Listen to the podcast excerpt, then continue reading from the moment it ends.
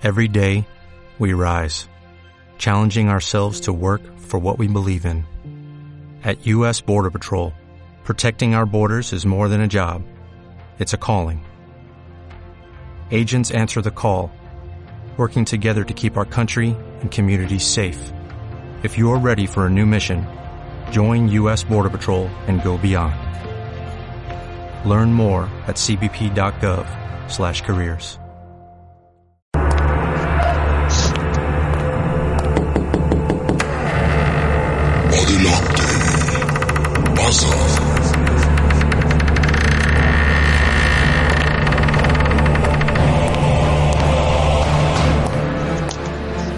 Cómodo.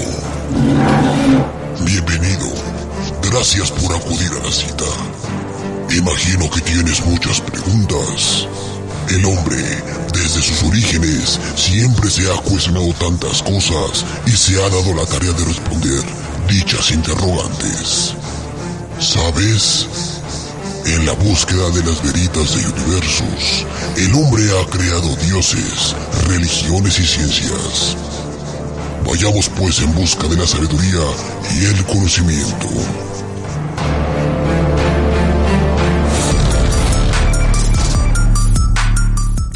Bueno, pues hemos llegado ya a la parte final de Now Music Radio en Polanco Report, pero tenemos aquí eh, como última participación a Asmisael Montenegro de, de Lerx. Para los cuates, solo para los cuates, Don Veritas del Universo. ¿Cómo estás, amigo? Muy bien, buenas noches, bastante contento de estar contigo. Perfecto, pues igual amigo, también muy contento, emocionado por este tema que nos trae esta noche para cerrar el, programa. Como lo hemos estado hablando durante toda la emisión, durante todo el podcast, hemos tocado muchos temas que tienen que ver con la, la fecha, ¿no? Cercana el próximo eh, sábado, si no me equivoco y si las cuentas no me, no me fallan, el Día del Amor y la Amistad, ¿no? Sí, exactamente. Es una de las en las que a nivel mundial se da más el consumismo. Sí, el consumo. por Navidad, el Día de la Madre, etc. Sí, y nos llama mucho la atención, Asmisael, que hay muchas cosas que se hablan alrededor de esta, de esta fecha. Unas cosas buenas y unas cosas malas. Aquí lo que queremos saber es, ¿qué pasa con el 14 de febrero? ¿Es bueno? ¿Tiene una, una buena historia detrás? ¿O no la hay y desconocemos? Dinos qué, qué es lo que ocurre.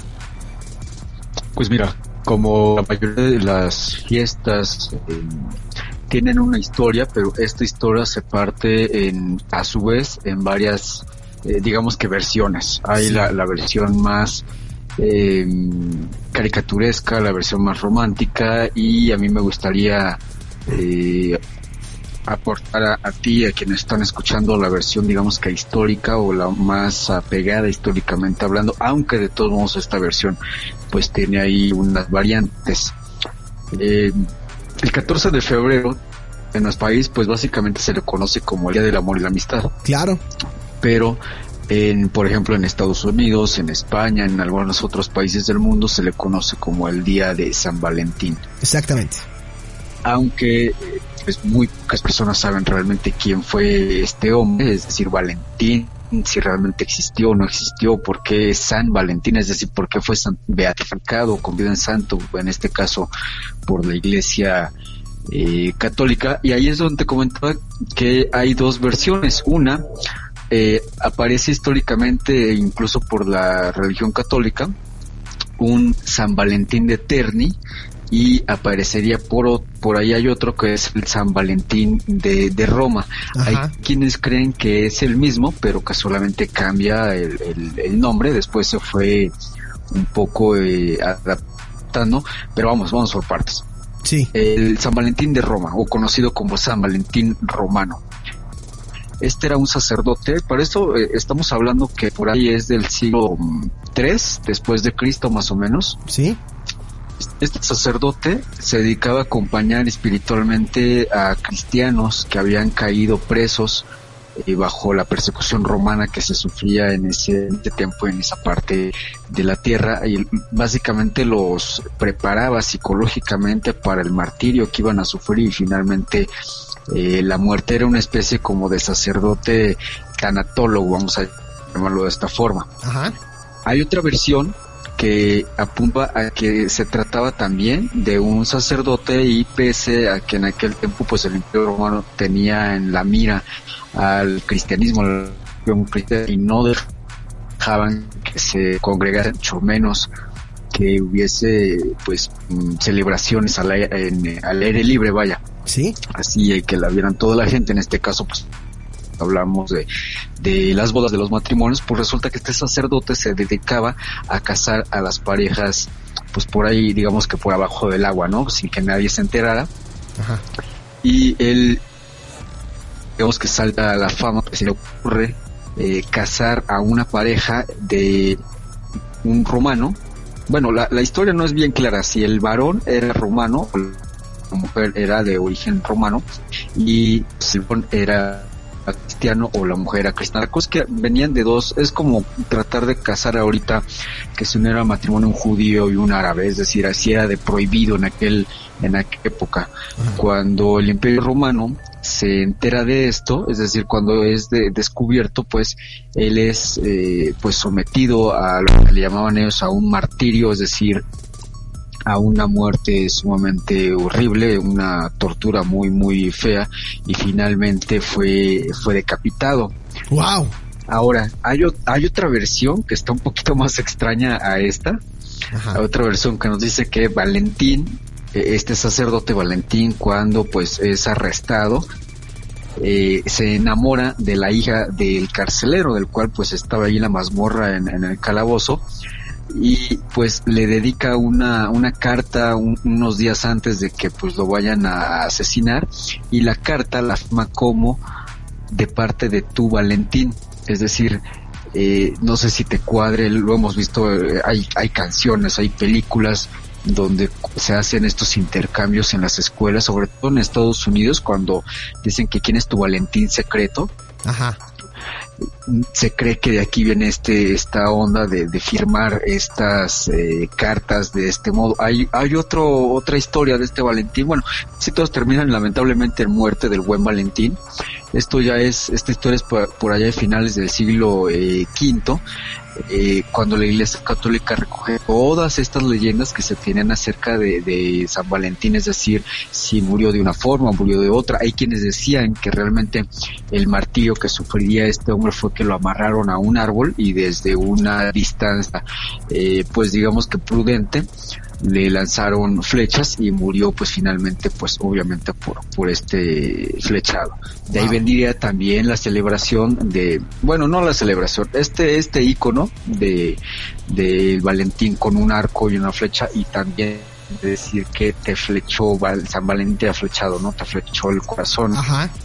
En el siglo V la Iglesia Católica decide reunir todas estas historias y dicen, bueno, tenemos todas las historias, está bien arraigado, etcétera, vamos a proponer una, una fecha y es cuando instituyen el 14 de febrero como el día para la celebración de San Valentín, lo que pasaría a ser después el Día del Amor y la Amistad. Se le formaliza también un culto, al, es decir, a, a un al santo, es decir, ella pasa a ser de San Valentín. Ajá. De tal manera que, eh, pues primero es un santo, como un San Martín de Porras, como un eh, San Miguel Arcángel, etcétera. Es decir, era algo totalmente religioso. Ahí no había ningún tipo de, de mercadeo, ni de comercio, ni, ni nada. De hecho, incluso ni siquiera se celebraban bodas en ese, en ese 14 de febrero. Posteriormente fue cuando, pues ya estamos hablando por ahí del siglo XVIII, siglo eh, XIX, cuando en los países anglosajones se comienza ya la tradición de intercambiar postales con mensajes amorosos el día de los enamorados o también llamado el día de, Valentín o el, el, día del amor y la, y la, amistad. Es decir, aquí hay una, un cambio bastante radical entre lo religioso, entre aprender una veladora, entre rendirle culto a, un, a una figura pasa a ser pues lamentablemente ya un producto pues de la mercadotecnia, la publicidad, el abarrotamiento de hoteles de paso, etcétera, etcétera. Sí, que se transgiversa y que se toma ya como que es lo que justamente queríamos conocer el, el, origen de esta celebración, porque pues mucha gente nace ya con la celebración muchos desconocen que viene como toda esta conjunción desde una perspectiva religiosa y en específico católica, pero pues bueno, es impresionante conocer eh, el, el, origen, que todas las historias coinciden en algo, en, en muerte, en, en algo malo, ¿no? Y que de algo malo surge una celebración que es todo lo contrario. Exactamente, de hecho, bueno, gran, gran parte de la iconografía que tiene que ver con los santos, hablando solamente de la Iglesia Católica, eh, de una tragedia, de ese modo se ha logrado convertir pues en algo bueno al paso del tiempo, pero la mayoría de todas estas historias e incluso pues como se convierte prácticamente en un mito porque ves que hay, hay muchas versiones, realmente nadie sabe cuál fue la, la buena. Sí. Eh, pero todo resulta en de un, el martirio de un hombre y en la persecución de un hombre y una muerte sumamente terrible pues eh, termina convirtiéndose en un día en el cual todos se quieren y todos se aman y se, se casan y se declaran su amor, etcétera. Es decir, es la locura total. Pues interesante, mi queridísimo Asmisael Montenegro. Ahí estaba la explicación del origen del 14 de febrero. ¿Y algo más que quieras agregar antes de, de despedirnos, amigo? Eh, pues nada, agradeciéndote como siempre eh, el espacio que me brindas aquí en, en, el programa y creo que ya vamos a grabar en unos días más capsulillas por ahí para para este la hora de veritas en, en Now Music. Sí. Eh, los invito a que me escuchen los días lunes en punto de las 6 de la tarde por allá en el portal del Circo Volador en www.circovolador.org diagonal radio y que se suscriban a mi canal de YouTube, lo pueden buscar como Veritas de Universus. Por ahí pues voy poniendo las reproducciones de, de los programas que llevo a cabo y pues ya saben que estoy totalmente abierto a sus dudas, comentarios, sugerencias de temas, etcétera, etcétera. Perfecto, pues te mando un fuerte abrazo amigo y muchísimas gracias por el apoyo, seguimos en contacto y que te sigan ahí en las redes sociales, ¿vale? Claro que sí, buenas noches y buenas noches a todo Tolo. Perfecto amigo, te mando un fuerte abrazo, cuídate. Gracias, tú también. Bye. Pues ahí estuvo el señor Donas Misael Montenegro de Lerx con la historia del 14 de febrero.